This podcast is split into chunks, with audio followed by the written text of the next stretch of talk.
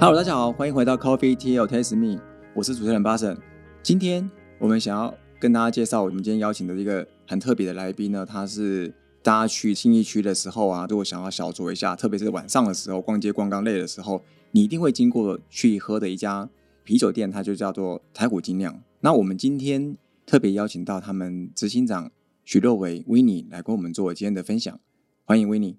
Hello，大家好，我是 w i n n i 我想问一下维尼哦，那就是当时我邀请你来，你来的时候，你就会觉得，哎，这件事情可以，或者你愿意来跟我们做分享？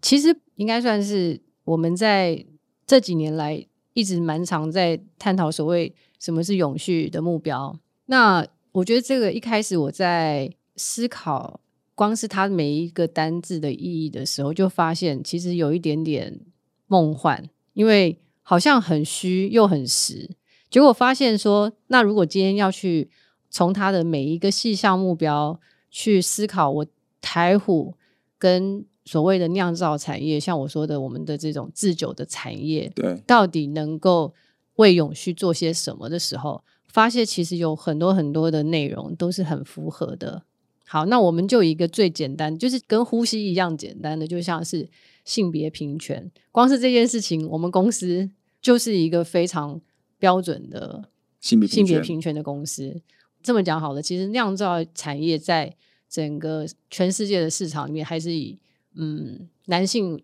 的偏多均多。对，应该算是人数的这个计算方式来说，当然是男性均多。那当然这个也是跟这个产业它的呃体应该算体能上面，对对对，体能上面，因为精酿这种事情，它就蛮多手工的。因为要搬桶子搬来搬去嘛？对，但是对我来讲，我从来不喜欢去强调性别的原因，是因为它是一个你愿不愿意做的事情。对对，那假设今天特别去强调说，哦，像我在最早期开始学酿酒的时候，他们喜欢用一这个名词介绍我说我是一个女性酿酒师。对我来讲，我就觉得为什么为什么要讲女性？就酿酒师就好了。对，当然我相信这个也是一种支持，然后一种鼓励。但是其实我在对团队上面，我是不特别去强调这件事情。我是觉得我都是一视同仁，然后大家是平等的，靠自己的双手跟自己的努力去成长。所以这个在我们公司上面是非常明确的呃一件事情。就像我刚刚说的，是跟呼吸一样的简单。是，嗯。那在目前为止啊，我觉得柴虎你们在做永续的这样设定的一个目标，你们目前有去设定怎样的一个愿景，或者想要达成永续啊方向吗？呃，如果要讲说哦是什么愿景的话，我觉得好像蛮，就像我刚刚说，好像太太梦想，对，也没有虚，因为其实我们每天在做的事情，对我觉得我每天做在的事情都是一些对于环境非常友善的具体的措施，对，譬如说像我们在酿酒的制成里面，我们里面有水、麦芽、啤酒花跟酵母，像啤酒制成里面最大的废弃物就是麦芽的渣，像这些麦渣，其实我们都是跟就是有。证照的畜牧业者合作，所以我们可以把麦渣变成是他们的饲料所使用。那其实这个就是一个很很大的支持，在你知道那种循环循环的对。那因为其实我们光是这样，我们每天可以减少两吨的农业废弃物，但是对他们来讲，它是一个可用的资源资源嘛？对啊，我觉得这样就是一个我们真的做的非常稀松平常，甚至我今天。我在问员工的时候，他们都觉得哇，原来这个可以帮助到呃永续的一小小份心力，但其实这就是我们平常在做的事情，而且也帮助你们减少一些废弃物的一些处理。没错，没错。重点是说，在这个酿酒过程中，其实美光营业方向的废弃物，其实基本上就是没有了。对，那你如果说哦，譬如说永续有什么目标，这就是我们每天在做的事情。就为了减少废弃物，然后不要让这些废弃物真的是丢掉的话，想方设法去解决这件事情，其实就在做永续。对，那。因为你们都会有一些错饮室或者一些餐厅会 serve 一些产品嘛，那这个部分你们有什么样的一个具体的一些措施吗？好，其实，在错饮室哈，我们如果你有印象的话，你就会知道，我们其实是属于一种开放式，对，开放式的吧台，然后我们就是那种用特殊的压的那个，对，很像是一个啤酒龙头拉霸机的那个，没错。所以像这种的设置，它叫做桶装啤酒，所以它都是用不锈钢桶来装我们所有的。啤酒啊，或者是基饮调酒，那其实它呢，回归到说，哎，这个对于环境上面有没有什么帮忙？其实它就是再次利用的包装材啊。而且不用桶装一罐一罐这样装出来，然后又对浪费那些东西。所以我们用这样子的方式去 serve，然后我们每一个桶子有二十公升、三十公升不等啦，但是基本上这个就是一个我们可以再次利用的包材，然后它可以减少你说垃圾的产生。那当然，这个对我来讲也是有点像是每天在做的事情，但是它也对于我们来说算是一个小小的尽一份心力。对，虽然嗯，你知道这个是一个选择，就是你要不要做生皮桶装，你要有一定大的规模的空间，你才能够装这个冰箱的设备啊。嗯，但是不一定每一家都是有这个方向做这件事情。那对我们来讲，它有发的方便性，也有它的一些成本要产生。但对我们来讲，它也有一个视觉的效果，因为大家都会觉得说，哇，这种桶鼻喝起来一定最新鲜、最好喝。对对不对？所以其实我觉得这个是用不同的角度观点去看待这件事情。但对我来讲，我觉得哎，最好就是卖桶装，因为第一个相对它的 cost 会比较低，啊，因为他没有包材啊。零售包材，对啊，可是它增加的可能是什么？它增加的可能是哦，你有一些运输的成本嘛，因为我们总是要人搬来搬去，要运送。可是罐装啤酒也要运送啊。对，但是因为它是你知道，一次二十公升跟一箱十公升不太一样。也是啊，一 次就要运二十公升，跟一次运几手都不太一样。对，所以其实我觉得一定都会有一些权衡，是看你自己的选择。就像我说，你不是每一家餐厅他都愿意，就是有这么大的投资，要建立一个这样子的完整的那种基因的设备嘛。对所谓的基因就是你可以直接现打出来的啤酒、生啤酒、桶装啤酒都可以这么说。但是对我来讲，我觉得它就是一个可以减少垃圾的呃一个方式对对对，而且可以达到同样的效果，就是你要喝的时候，它一样可以满足这个需求，但是实际上它的过程其实减少那些包材包装，跟你增加的那些废弃物其实都它就是很像你你在店家你不要使用免洗餐具的概念很像了。哦，对啊，差不多的意思。对，但是你喝啤酒这件事情还是可以达成，嗯，而且反而可以集中效果吧，让大家都不会很离散的分那么开，啊全部都在那一区。没错，因为我知道每次经过是那一区，其实都还蛮热闹的。确实它有一个地域的那个优势在啦，因为那边真的人流非常多嘛。对你看到那边一大堆人在喝酒的时候，你就觉得哎、好像好像也可以去喝一杯这样子。对，对，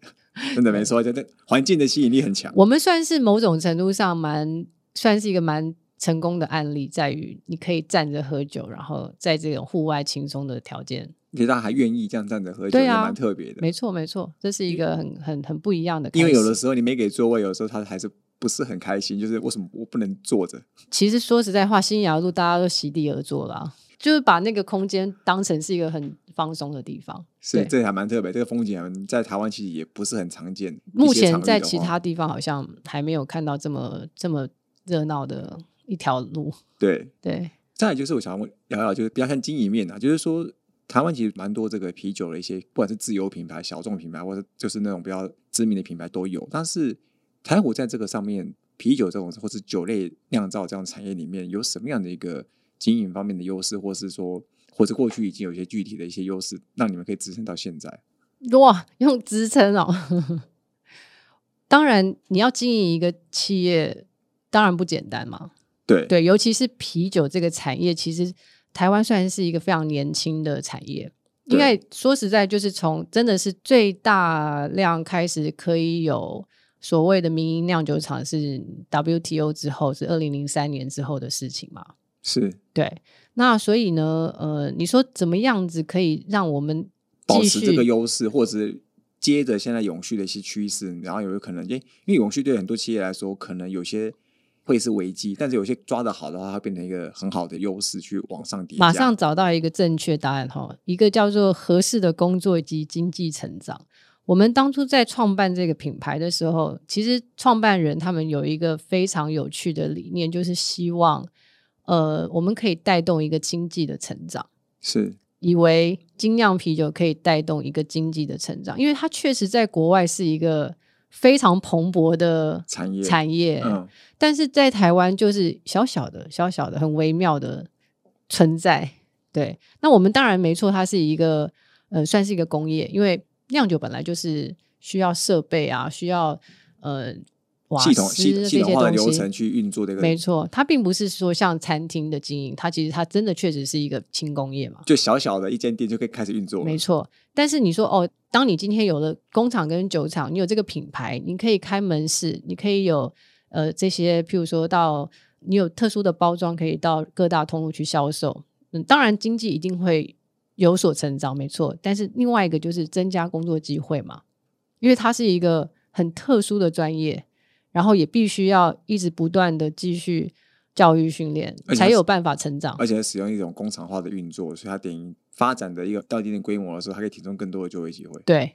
可是这个是不断的训练才可以达成现在状况，就是你不可能说哦，我到一个程度我就停滞了。就像譬如说，呃，你说原物料有什么样新的发展呢、譬如说像酵母啊，呃，我前两个礼拜才去参加一个全世界的酿酒人的研讨会嘛。那他每一年都会一直精进，说有什么新的技术可以让这个呃生产更便利，或者是有一些我们不想要碰到的状况问题，包含啤酒变难喝，或者是呃不要说变难喝，就是它制成没有达到你的目标，怎么样让它优化？其实它都可以造成减少浪费嘛，因为你就像我们以前最怕就是我酒做坏了，呃，你知道做坏有很多问题存在嘛，就跟炒菜的技术不好，把菜炒坏也是一个很大的浪费。对啊，因为你炒不坏你就不想吃它了嘛，对，对啊，所以啤酒也是一样啊。技术也是一个问题。没错，听起来很牵强，但是超级合理的，因为合理的啊它确实就是这样。你你就是要有一些能够避免错误或失误的方法，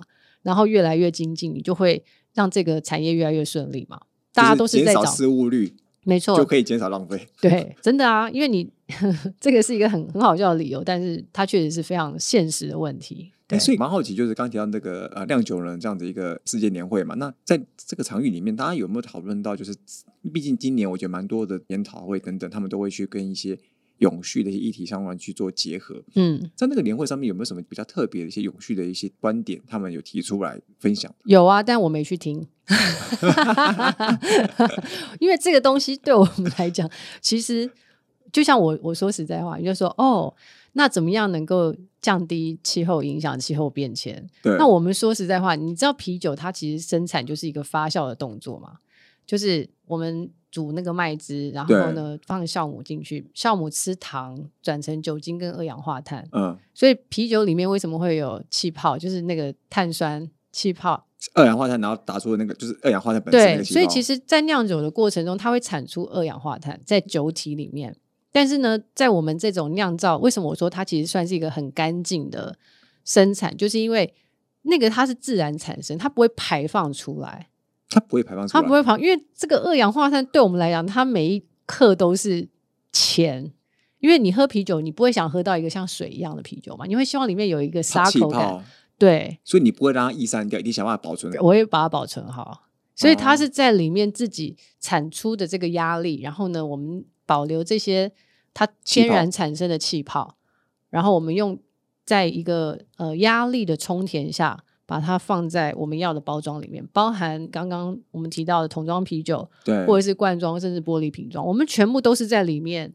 它自己就可以产出来。我们甚至觉得，哎，可能不够那个沙口感，所谓的沙口感就是气泡感。对，那如果这样的话，我们还可能需要添加，但是我们绝对不会把它浪费掉，啊，所以根本就不会去排放那种东西。不会。那其实光制成上面也蛮环保，因为是啊，制成里面根本就不排二氧化碳。其实你说排不排二氧化碳，当然会有一些可能性啦。嗯但是问题是，这个不是我们的目的嘛？我们不是要去造成这种你知道对于这个环境的负担。所以像你们的设备应该需要用到一些电啊、水啊那些你们会会去考虑是怎么样把它变成用一些可能绿电的一些设施，或者是说循环水之类的这种。好，那我再讲一个很比较在生产专业上面，可能你会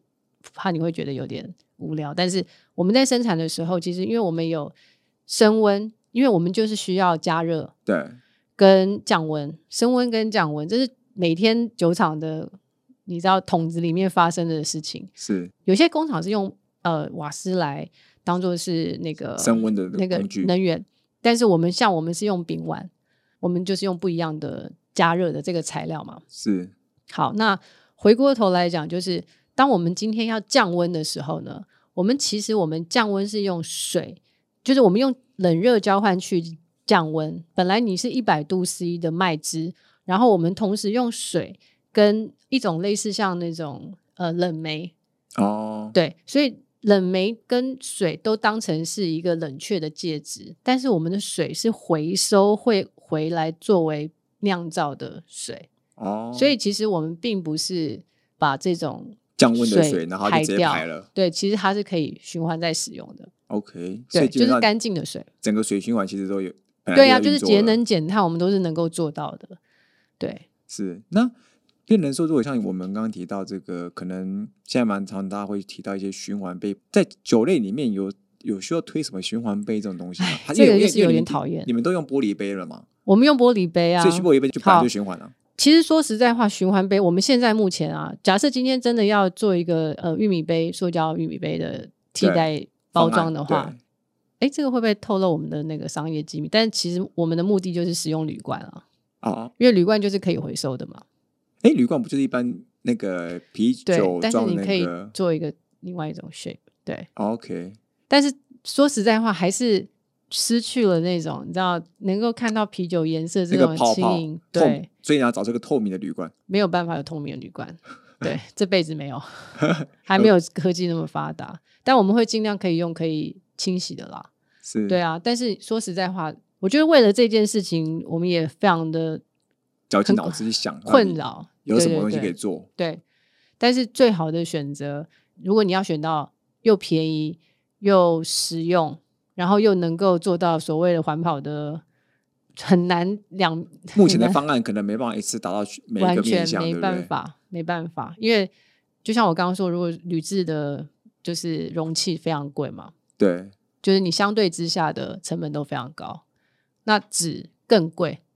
那你说它包装啤酒的效果好不好？当然不好啊，对啊。是。那所以像有一些那种循环杯用那种什么塑胶那种就很没有感觉的，在啤酒其实界出现。你你的点不是在于有没有感觉啊，因为其实我现在觉得这些配套措施都还不明确嘛。对，对啊，你要说真的要使用，我们当然会觉得说，哎，那我这样的话，我干脆就是我们努力的在店里面洗杯子就好了，你懂我意思吗？是。那杯子也会破掉啊，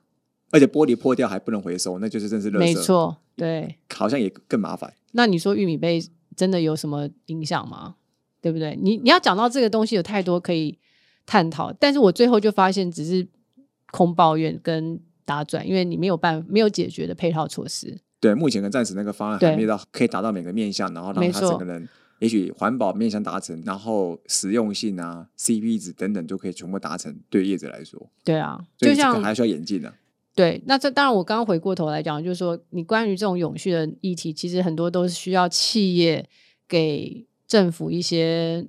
方向或方案，让他们可能思考或可以做一些执行面啦。是，那但是我不晓得，当然，我相信这个一定在他们想要设定这些法规的时候有一些考量，但是我觉得考量之前，他应该要跟我们这种业者应该需要一些对话跟教育训练啊。是坦白讲好了，或者是他有一些更好的选择给我们。假设他的选择是，哎，我更看不懂他实际的效益在哪里，或者是譬如说他要求我们呃不能用这个，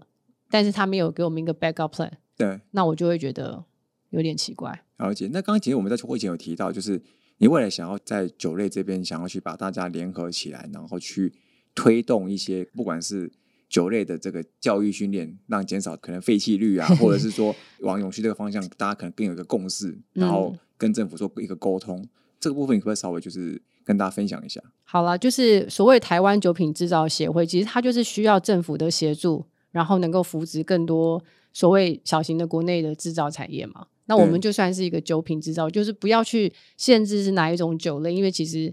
任何跟酒相关的，其实都是小众，都没有所谓的真的非常大的呃企业。说实在话，对对，因为这么多年来嘛，那这个我就不再特别多述什么原因或干嘛的。但是因为就像呃我刚刚提到的，其实它有蛮多的呃，假设今天我们有一些机会可以让这个产业可以发展的更好的话，那当然我就说呃，我们可以有更多的工作机会，然后可以增加我们的经济成长。那当然，其实像这些嗯，说实在话，我们这种产业在全世界它都是有很多的 talent 专业人士，对，那我们可能甚至可以让更多的专业的品牌愿意到台湾来发展。对不对？这就是一个很好的，等于是说增加台湾的竞争力，或者是提高酒品的酿造的那个教育水平。平台啊，对对不对？因为其实说实在话，我们有一个小小的那个，就是类似像最新的一个讯息，就像譬如说像海尼根，他一直都在我们台湾算是一个很耳熟能详的一个国际的品牌品牌大的啤酒品牌嘛。那你看看他，其实他愿意在台湾开始做一些设厂，就是表示说，其实台湾是有这个市场，也有他的呃愿意他们潜力啊对。但是花了这么多年，他们终于觉得说，哎，也许台湾是一个不错的在亚洲可以呃发展的生根的地方。地方。对啊，其实我想到最后可以跟听众分享一个小秘密。其实为什么维尼会愿意来做分享？现在开始我的这个 Taste Me 有跟那个台湾经常合作，因为其实跟他聊天的时候，他其实有透露，如果他不是酿酒人的话，